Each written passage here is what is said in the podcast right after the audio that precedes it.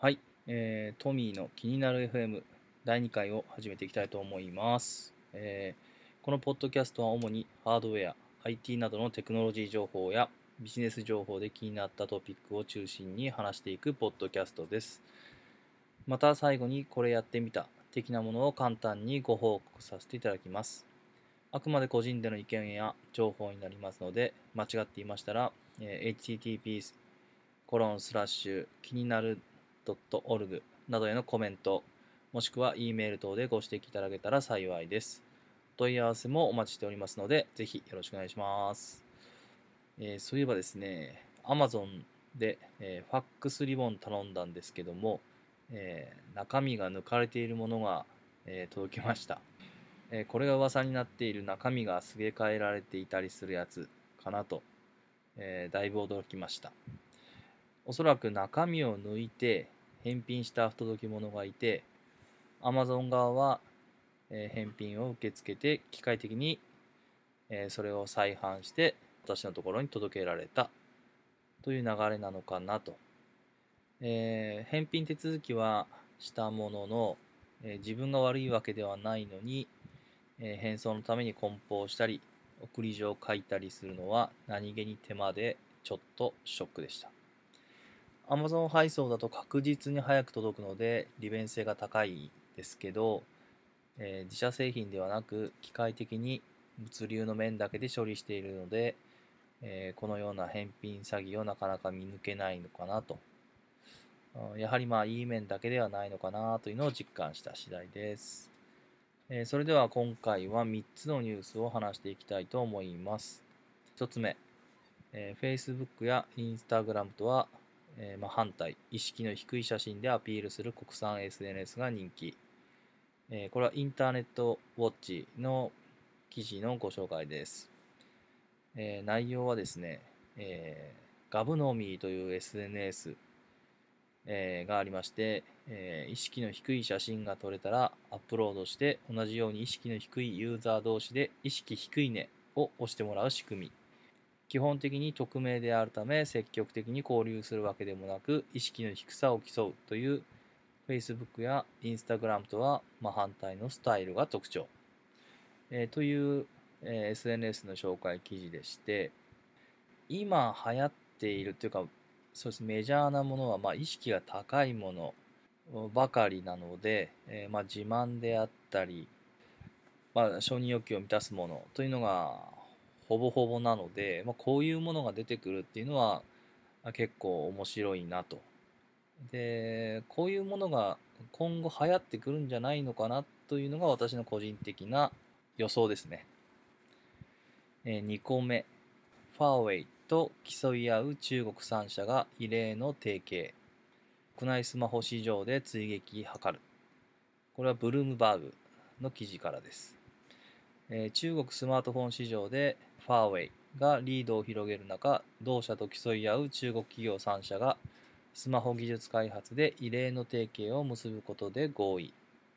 シャオミーと OPPO、vivo の3社はそれぞれのブランドの電話間で第三者のアプリなしに無線でのファイル転送を可能にする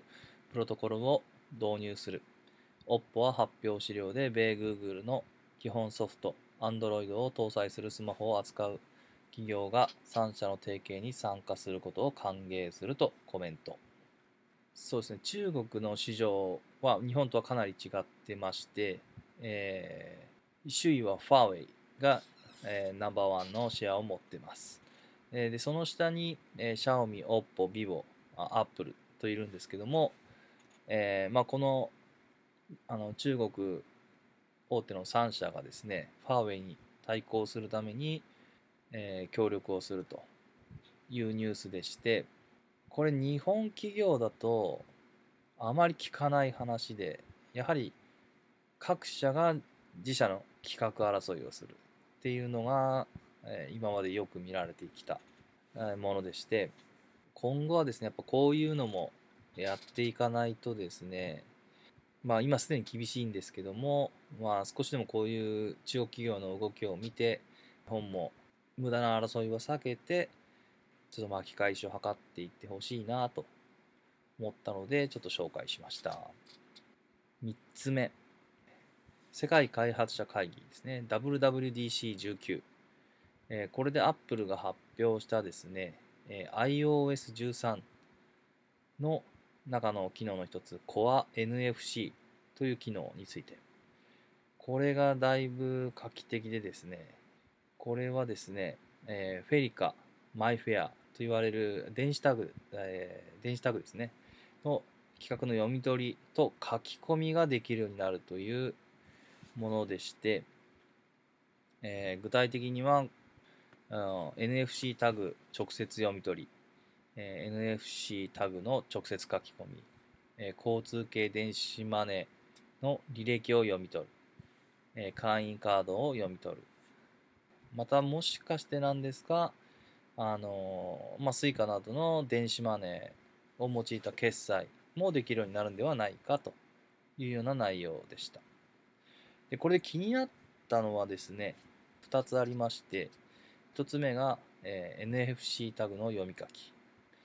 これができるようになるとですね、電子タグを自分で手軽に書き換えられることができるようになるので、事業者にはかなりの朗報です。まあ、例えば、電子ペーパーの値札。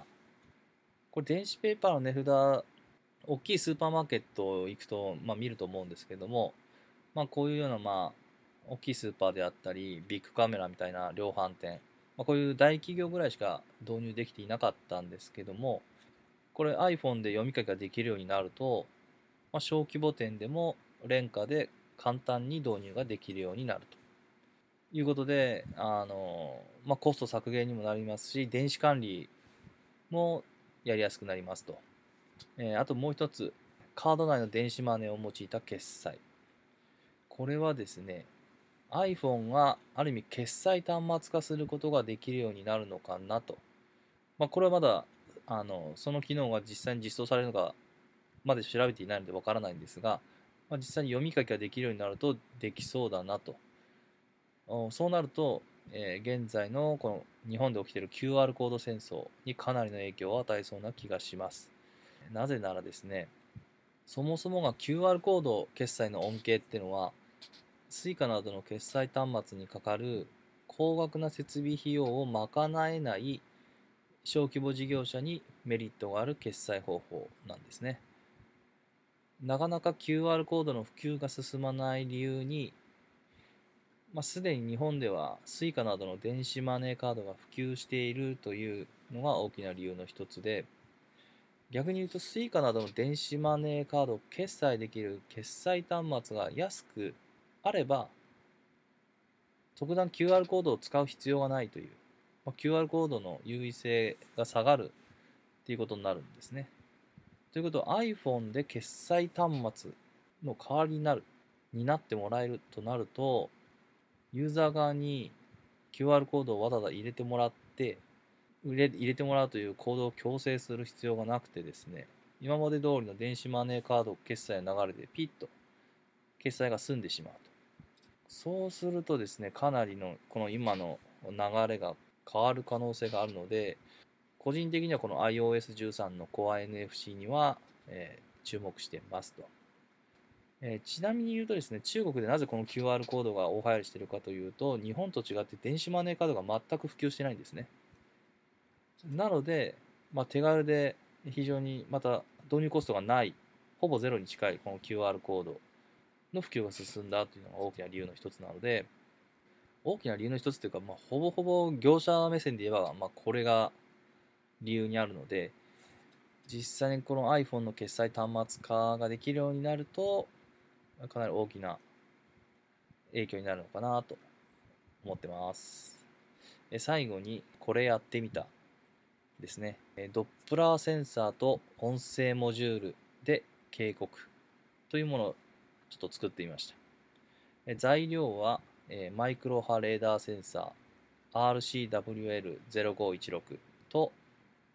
録音モジュールの ISD1820 あとモバイルバッテリーですね。これは自動パワーオフ機能がなしのタイプです。自動パワーオフっていうのはあの使わないと勝手に電源が切れてしまう機能ですね。それが、その節電モードがないものになります。これが非常に簡単に作れるので、